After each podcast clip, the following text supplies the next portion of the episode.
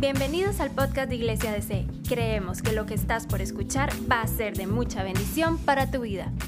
Hoy, como les decía, nos corresponde estudiar el capítulo 3, ¿verdad? El capítulo 3 del libro de lamentaciones es el más largo del libro, es el que tiene 66 versículos, ¿verdad? como estuvimos viendo el tema del acróstico, el autor triplica ¿verdad? la escritura para hacer énfasis en la importancia del capítulo y en lo que está sucediendo en ese capítulo. Entonces, eh, recordemos que la situación, el pueblo de Israel está en el exilio, ¿verdad? y ahorita voy a hacer un pequeño resumen por si usted eh, no ha podido estar en todas las enseñanzas, pero me gustaría que incline su rostro y oremos antes de iniciar.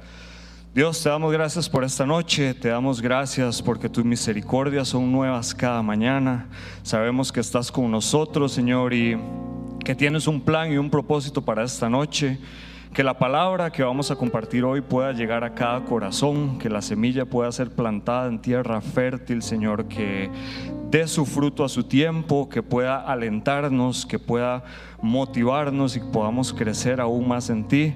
Abre nuestros oídos, dispone nuestro corazón, Señor, y que podamos hoy aprender de ti. En el nombre de Jesús. Amén y amén. Ok, voy a hacer un resumen rápido que está sucediendo. Si usted no ha estado en las dos, tres, dos enseñanzas, que como son tres personas, dos enseñanzas, ¿verdad? Se me hace ahí un circuito. Dos enseñanzas anteriores. El pueblo de Israel, ¿verdad? Había sido advertido por mucho tiempo, ¿verdad? Por Dios de qué cosas podían hacer, qué cosas no podían hacer, ¿verdad? Cuáles eran las bendiciones por obedecer el pacto que Él les había dado, pero también cuáles eran las consecuencias por no obedecer ese pacto, ¿verdad? Por largos años el Señor estuvo advirtiendo al pueblo diciéndole, hey, obedézcanme, síganme, mira, estas son las bendiciones de seguirme y si usted no me sigue, esto es lo que va a pasar. Y me, si quiere, para los que toman nota, es una lectura recomendada hacer Levítico 26 y 27 y también hacer Deuteronomio 28, 29 y 30. Sí, esos cinco capítulos que le estoy dando describen todas las bendiciones, todas las consecuencias del pecado y describen la situación y ayudan a comprender qué está viviendo el pueblo de Israel en este momento en el exilio. Entonces, para empezar, me gustaría que vayamos a Deuteronomio 29 del 24 al 28. Dice la palabra, todas las naciones vecinas preguntarán, ¿por qué el Señor afligió así a esa tierra? Hablando de Israel. ¿Por qué se enojó tanto? Y la respuesta será, sucedió porque el pueblo de esa tierra abandonó el pacto que el Señor Dios de sus antepasados hizo con ellos cuando los sacó de la tierra de Egipto. En cambio, se apartaron de él para servir y rendir culto a dioses que no conocían, dioses que no provenían del Señor. Por esa razón, el enojo del Señor ardió contra esa tierra y cayeron sobre ella cada una de las maldiciones registradas en este libro. Con gran enojo y furia, el Señor desarraigó a su propio pueblo de la tierra y lo desterró a otra nación donde ellos viven hasta hoy. Como les venía diciendo, el Señor repetidamente estuvo motivando al pueblo para que se volvieran a Él, para que le fueran fiel, para que lo obedecieran, para que no abandonaran el pacto. Sin embargo, el pueblo decidió seguir su camino Decidió seguir por el camino del pecado, por el camino del desenfreno, decidió no escuchar al Señor, ¿verdad? Y como decía el Paz Randa la semana pasada, ceder ante la cultura. ¿Por qué ceder ante la cultura? Porque decidieron ceder ante los dioses y ante los pecados que habían en la tierra que ellos estaban poseyendo. Y debido a eso, debido a eso, Dios decide aplicar el castigo sobre su pueblo. ¿verdad? La razón es, como dice el verso, por haberse apartado de Él, por haberlo abandonado. Y a razón de esto, Dios permite que una nación extranjera venga y los conquiste. ¿verdad? Y es el pueblo de Babilonia. Pueblo de Babilonia viene, hace cautivo al pueblo, ¿verdad? Asesinan a un montón de gente, destruyen la ciudad, destruyen el templo, todo queda desolado y la gente que queda viva es llevada a un exilio, ¿verdad? A vivir en otro pueblo como esclavos. Y sabe, la, la, nación de Israel no tenía excusa para lo que le sucedió. ¿verdad? Ellos habían tenido suficiente tiempo de hacer un cambio. Ellos habían tenido suficiente tiempo de arrepentirse. Ellos habían tenido suficiente tiempo de apartarse de sus malos caminos. Y ahora, a consecuencia de esos pecados, ¿verdad? había caído el terror sobre ellos, habría caído las maldiciones que hablaba la palabra que les iban a caer. ¿verdad? Sin embargo, a pesar de todo lo que estaban viviendo, ellos podían seguir teniendo una esperanza, ¿verdad? Contaban con una esperanza que estaba en el Señor, ¿verdad? Y como dice el verso 23, en el 3:23 dice, grande es tu fidelidad, sus misericordias son nuevas cada mañana.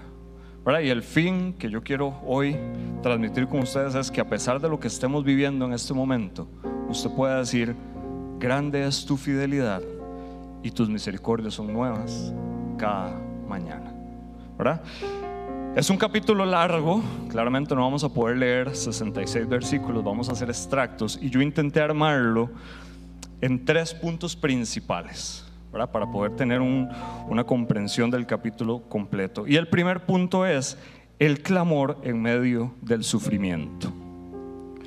Vamos a leer el inicio del capítulo, Lamentaciones 3, del 1 al 6.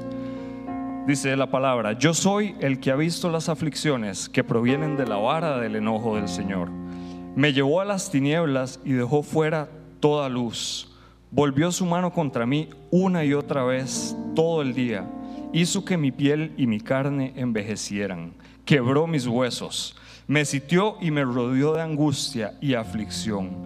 Me enterró en un lugar oscuro como los que habían muerto hace tiempo. ¿Verdad? Jeremías está usando su vivencia personal pasada y su experiencia ministerial para ejemplificar el dolor y lo que está pasando el pueblo de Israel. ¿verdad? Él escribe mucho del capítulo usando su experiencia personal a manera de ejemplificar lo que está sucediendo, a manera de ejemplificar las advertencias ¿verdad? y las consecuencias del pecado.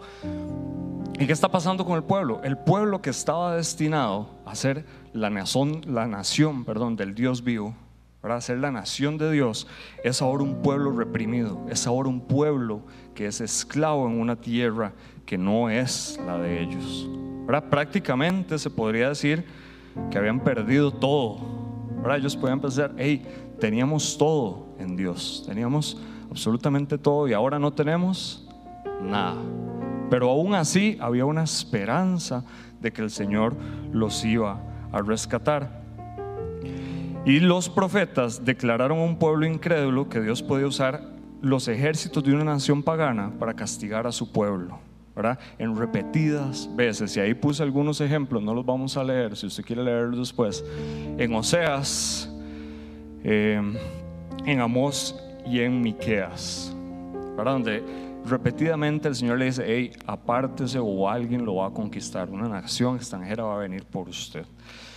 El pueblo, a pesar de haber sido advertido, ¿verdad? Es terco, es testarudo, no hace caso, ¿verdad?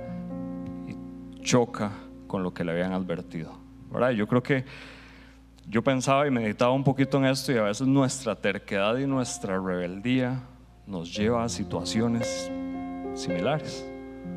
Nos advierten una y otra vez, ahí, apártese de ese camino que está llevando, apártese de esas amistades, apártese de la pornografía, apártese de la infidelidad, apártese de, póngale el nombre.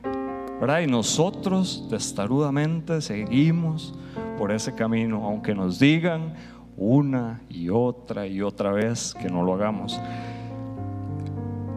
Y sabe que es el error que pensamos que no nos va a pasar nada.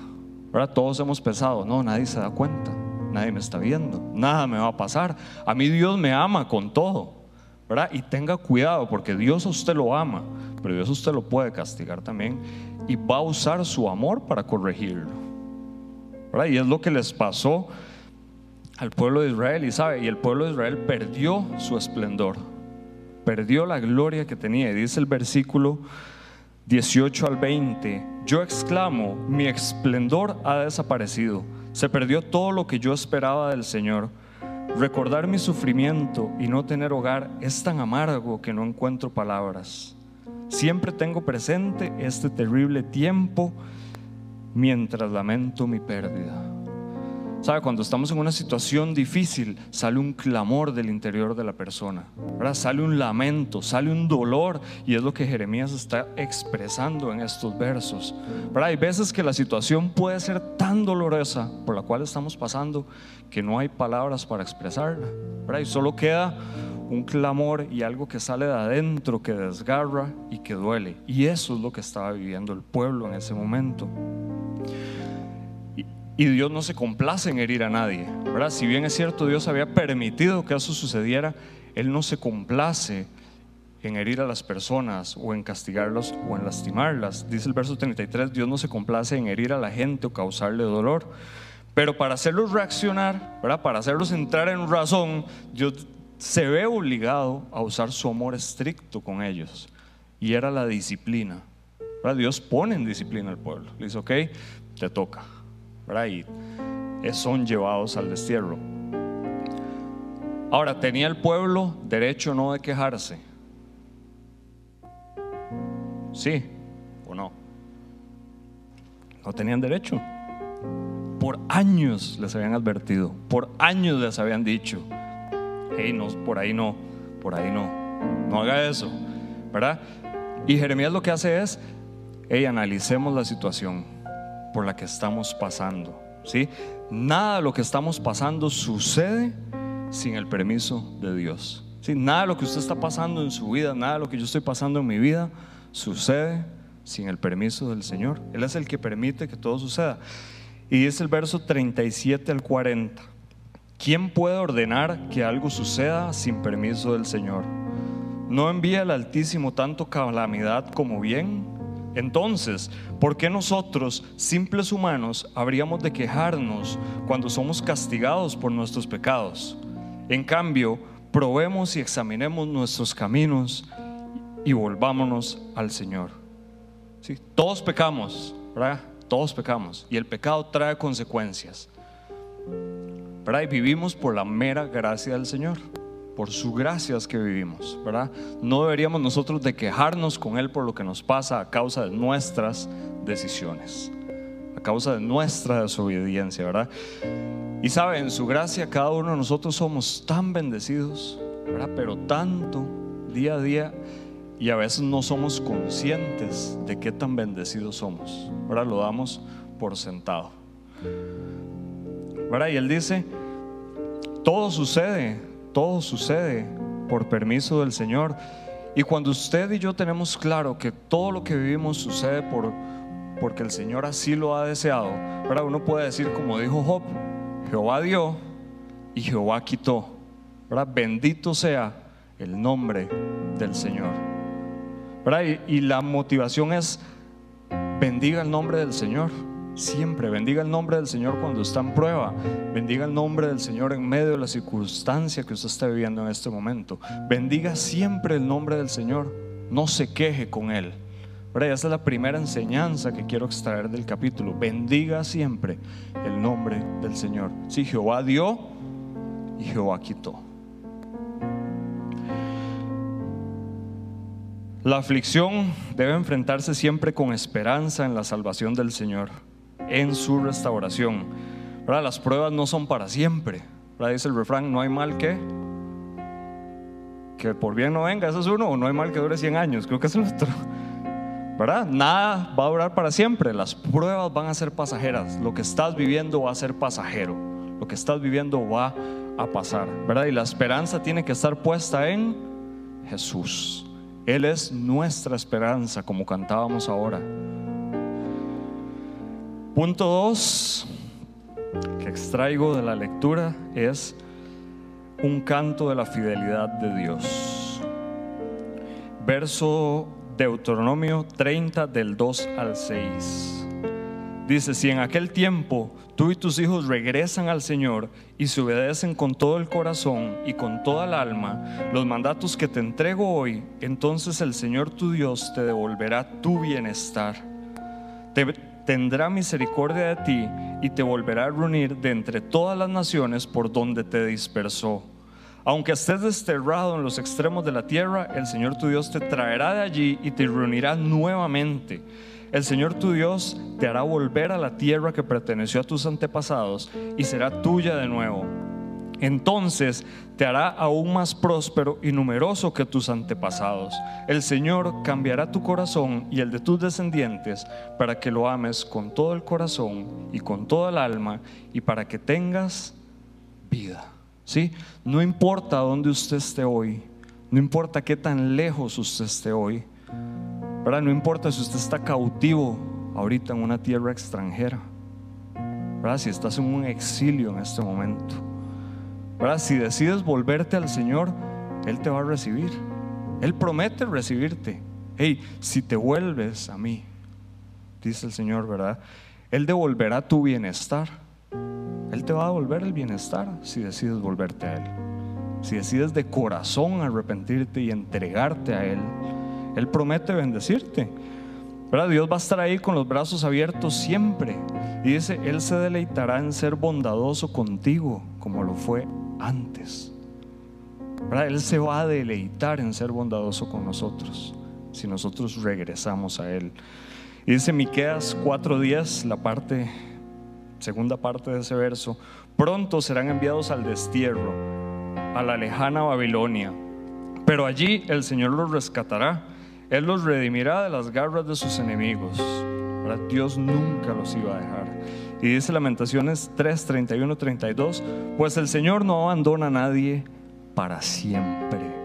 Aunque trae dolor, también muestra compasión debido a la grandeza de su amor inagotable. En medio del dolor del pueblo, en medio de la situación del exilio, Dios siempre mostró su amor inagotable. Él dijo, hey, yo no los voy a abandonar para siempre, yo no los voy a dejar olvidados. Yo voy a ser fiel con ustedes. Cada día, cada día, dice la palabra, sí, su fidelidad es renovada. Porque Dios nunca, nunca, nunca deja de amarnos. Nunca. No importa qué suceda. Dice versos 21 al 24. No obstante, me atrevo a tener esperanza cuando recuerdo lo siguiente. El fiel amor del Señor nunca se acaba. Sus misericordias jamás terminan. Grande es su fidelidad. Sus misericordias son nuevas cada mañana. Me digo, el Señor es mi herencia, por lo tanto esperaré en Él. ¿Sabe? Dios está ahí para nosotros siempre. Y ese era el canto que Jeremías estaba levantando en medio de la aflicción. La fidelidad del Señor está con nosotros siempre, aún ahorita que estamos viéndola horrible, ¿verdad? que creemos que todo está perdido, que estamos en una tierra que no es nuestra, que somos esclavos, Dios está con nosotros siempre y sus misericordias son nuevas cada mañana. Y eso es lo que Él está alentando al pueblo a cantar. Eso es lo que Él está alentando a su gente a creer de corazón. Y dice Deuteronomio 30, versículos 11 y 14 este mandato que te entrego hoy no es demasiado difícil para ti, ni está fuera de tu alcance. Vea lo que dice el Señor, ¿verdad? Por el contrario, el mensaje está muy al alcance de la mano, está en tus labios y en tu corazón para que puedas obedecerlo. Dios nos está hablando de obedecerlo y ¿sabe qué es lo que nos dice? No es tan difícil, gente.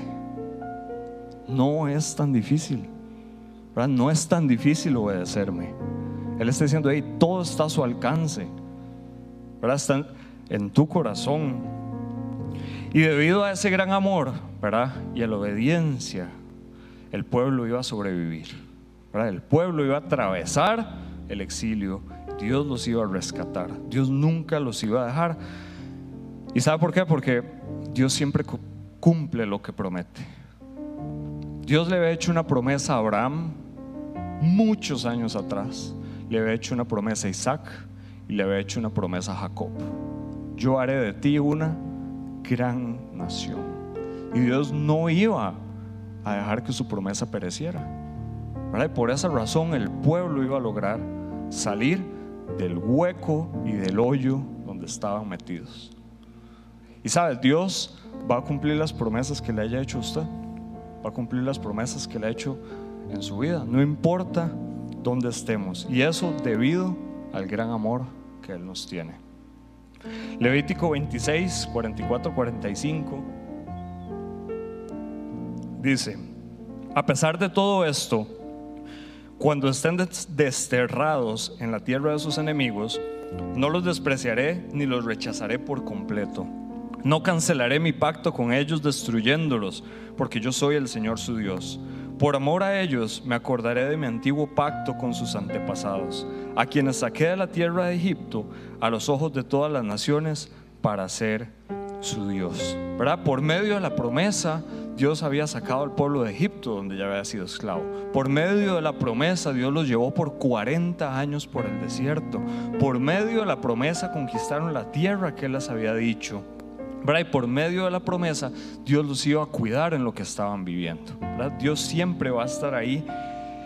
Y dice la palabra, el Señor es bueno con los que dependen de Él, con aquellos que lo buscan. ¿Sabes? Si nosotros lo buscamos de corazón y si nuestra vida depende de Dios, Él promete ser bueno con nosotros. Él promete ser bondadoso con nosotros.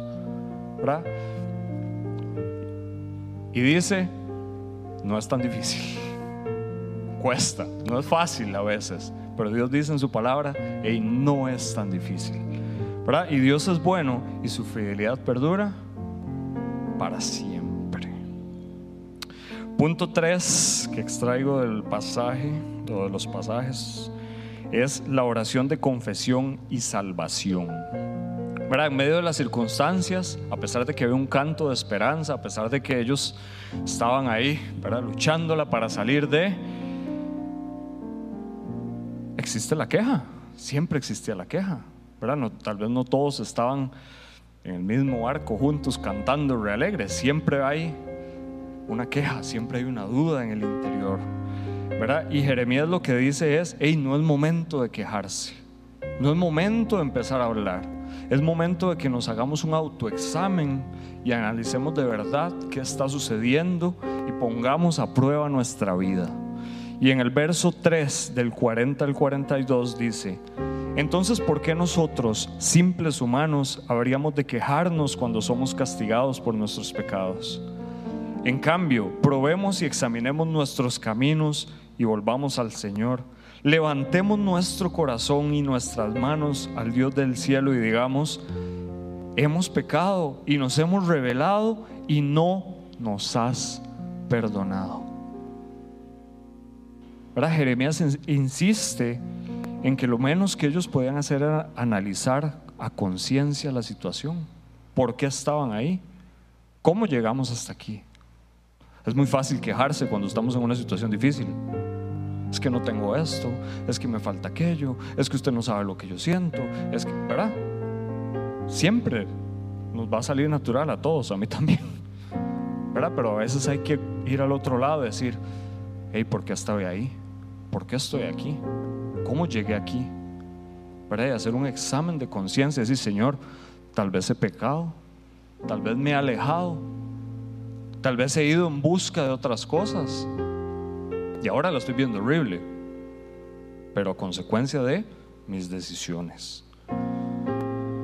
Y, el, el verso dice,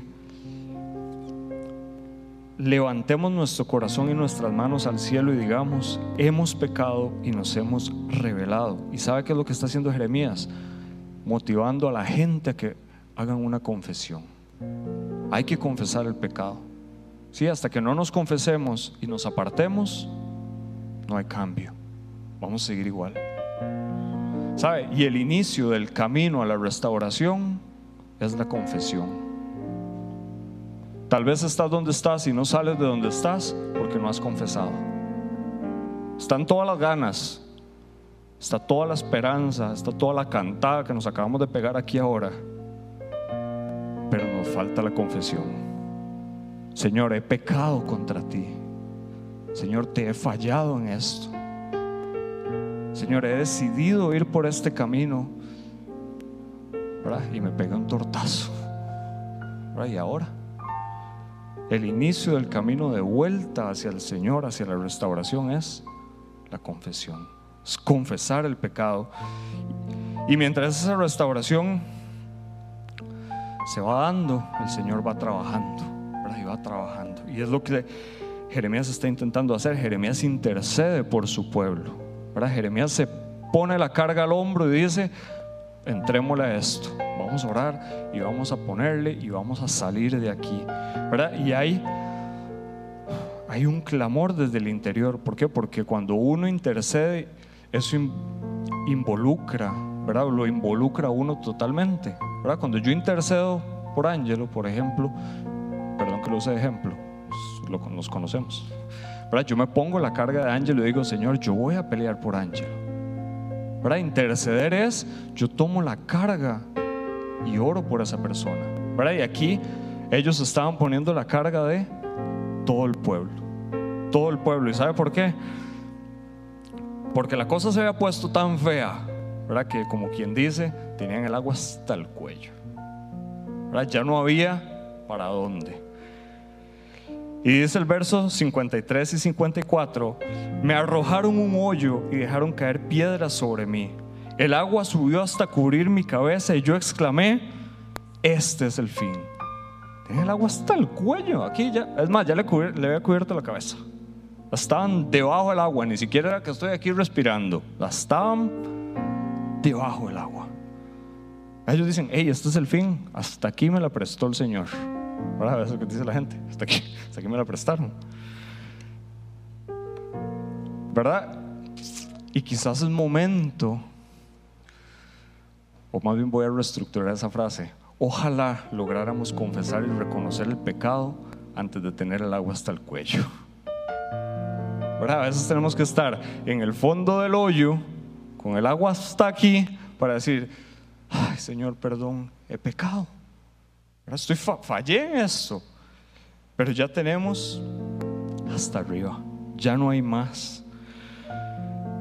Y es el 55 y el 56 que hay un clamor desde lo profundo del hoyo de donde ellos estaban. Hay un clamor, sale un grito de socorro y dice, desde lo profundo del hoyo invoqué tu nombre. Me oíste cuando clamé, escucha mi ruego, oye mi grito de socorro. Y sabe, el Señor va a escucharlo a usted donde sea que esté, así estemos en el hoyo más profundo, Dios nos va a escuchar y Él va a venir, pero sabe, hay que clamar, hay que confesar y dice, hay que pegar un grito de auxilio. Y en el 57 dice, así fue cuando llamé, tú viniste y me dijiste, no tengas miedo no tengas miedo. ¿Sabe? La oración del profeta fue contestada con una de las frases más alentadoras que el Señor le puede dar a uno, ¿verdad? Y es, no temas. A pesar de que estás en el hoyo, de que estás en lo profundo, de que estás sufriendo, de que tal vez no hay palabras para expresar lo que estamos sintiendo, Dios dice, no temas. Yo no sé qué situación está viviendo usted hoy. Yo no sé si usted está en un hoyo profundo si el agua ya le llegó al cuello. Pero el Señor le dice, hey, no temas, no temas, yo voy a venir a rescatarte. El Señor se acercó a Jeremías en su angustia, ¿verdad? Y se hizo cargo de su vida, se hizo cargo de lo que estaban pasando. Y ante la duda, ante el temor, ante el desconsuelo, Dios le dice estas palabras, ¿verdad? Que borran de su mente todo lo que está pasando. Y no tengas temor, yo voy a estar ahí. Y esas palabras le resuenan en la cabeza, ¿verdad? Claras, ¿verdad? Y dice, traen consuelo, traen recuerdo de la promesa que el Señor me ha hecho. Y a partir de ahí, ¿verdad? Jeremías empieza a motivar a la gente que tiene alrededor. Ey, no temas en lo que estés pasando, no temamos, vamos a salir de aquí. En lo que estemos viviendo, tenemos el agua hasta el cuello, no temas, vamos a salir de aquí. ¿Verdad? A pesar de que la situación parecía tal vez imposible, ¿verdad? Que era difícil, Dios iba a venir, ¿verdad? Y los iba a rescatar y los iba a hacer su pueblo como Él había prometido. Y sabe, Jesús hace eco de esas palabras muchos años después en el mar de Galilea.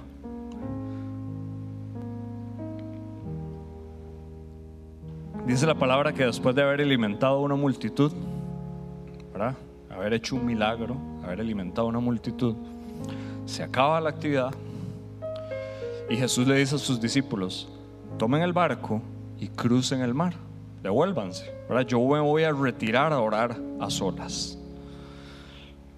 Probablemente los discípulos se vuelven a ver y dicen, le dice, vámonos, ¿verdad? Esto se fue.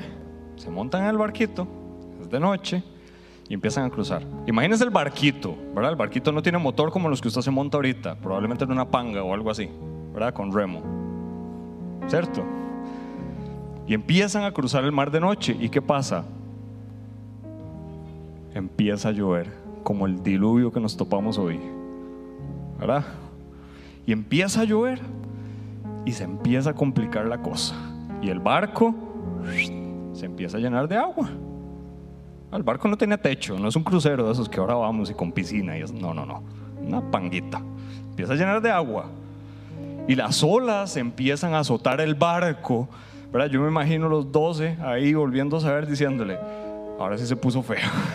¿verdad? Y dice la palabra que empiezan a remar y a darle contra el mar y no había forma. Y ellos empiezan a tener miedo. Para yo no sé si alguna vez has estado en el mar, pero cuando yo me he montado en el ferry, yo digo, qué miedo si esta cosa se hunde aquí en la mitad. ¿Verdad? O, uno le da miedo. Entonces, imagínense en una tormenta de noche, sin luz, y todo azota, y el barco se mueve, y todos mojados y cansados del día, y toda la cosa, ¿verdad? Y empiezan a temer. Pero dice la palabra, perdón, me voy a volver, empiezan a temer y ellos dicen, ¿y Jesús? Y se quedó allá, tranquilo, orando, ¿verdad? Nos abandonó en el barco. Estoy seguro que más de uno lo pensó, yo no sé si lo ha pensado, pues yo lo hubiera pensado. Yo hubiera dicho, es que lindo, nos mandó en el barco, claro, el que tiene el poder para hacer todo y nosotros aquí remando solos. ¿Ah? ¿Cuánto lo hubieran pensado? Y empieza uno a quejarse. Pero a pesar de, dice la palabra, que Jesús vino caminando sobre el agua, vino caminando sobre la tormenta, ¿verdad? Y el Señor viene y les dice en el versículo 14, 27 de Mateo, no tengan miedo, tengan ánimo, yo estoy aquí. Pesar de que el mar estaba fuerte, picados, tenían el agua hasta el cuello, literal también, se iban a ahogar, no veían la salida, no veían la luz. Jesús viene y les dice, hey, no tengan miedo, yo estoy aquí, yo estoy con ustedes. Pongan su esperanza en mí. Lo que ustedes pueden hacer con esos cuatro remos no sirve para nada. ¿Verdad? a veces estamos nosotros ahí en el barquito dándole todo, ¿verdad? En medio de la tormenta y usted dice, ¿me hogar? No hogar. No voy para ningún lado. Y Jesús dice, tengo rato de estar parado en el agua al frente suyo y usted está viendo el remo. Tengo rato de estarte diciendo, ten ánimo, no tengas miedo y estás viendo el remo y estás dándole solo. ¿Verdad? Y Jesús tenía el poder para calmar la tormenta sin siquiera haber llegado al barco. ¿verdad? Y él decide ir hasta donde están ellos para enseñarles que Él tiene el poder para sacarte de cualquier situación en la que estés viviendo. Y yo creo que la invitación esta noche es a poner nuestra confianza y nuestra esperanza en Dios. ¿verdad? Él es el que nos puede redimir, él es el que nos puede sacar del hoyo profundo, Él es el que nos puede liberar, Él es el que puede traerte de vuelta del exilio donde estés en este momento. No importa qué tan lejano esté, que nuestra esperanza esté siempre puesta en Dios, para que podamos decir, Jesús, tú eres mi esperanza. Y antes de cantar nuevamente, me gustaría hagamos una oración al Señor. Dios, gracias porque eres bueno. Gracias, Señor, porque tu misericordia es nueva cada mañana. Cada mañana renuevas tu misericordia conmigo, Señor. Cada mañana sonríes nuevamente y me dices, hey, aquí hay un regalo nuevo. Aquí hay misericordias nuevas. Aquí te tengo esto nuevo. Solo pon tu esperanza en mí. No importa dónde estemos hoy, que podamos poner nuestra esperanza en ti, Señor. Si hay personas en este lugar que están en lo profundo de un hoyo, clamando tu nombre, sabemos que vas a venir y los vas a rescatar, Señor. Sabemos que vas a venir y con tu mano los vas a sacar del hoyo, los vas a sacar del abismo profundo, Señor, y los vas a llevar a vida.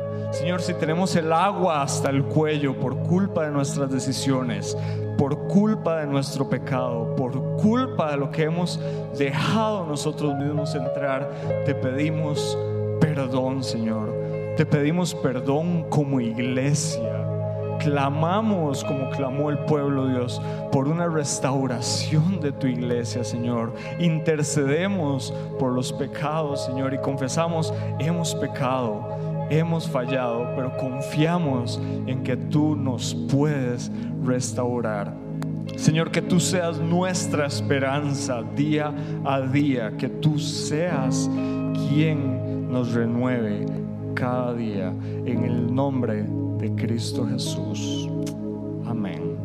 Y amén. Y sabe, me gustaría invitarle a que se ponga de pie y podamos cantarle a Él, que Él sea nuestra esperanza. Gracias por escucharnos. No olvides compartir este mensaje. Para más contenido e información sobre Iglesia DC, puedes visitar nuestro sitio web iglesiadc.com.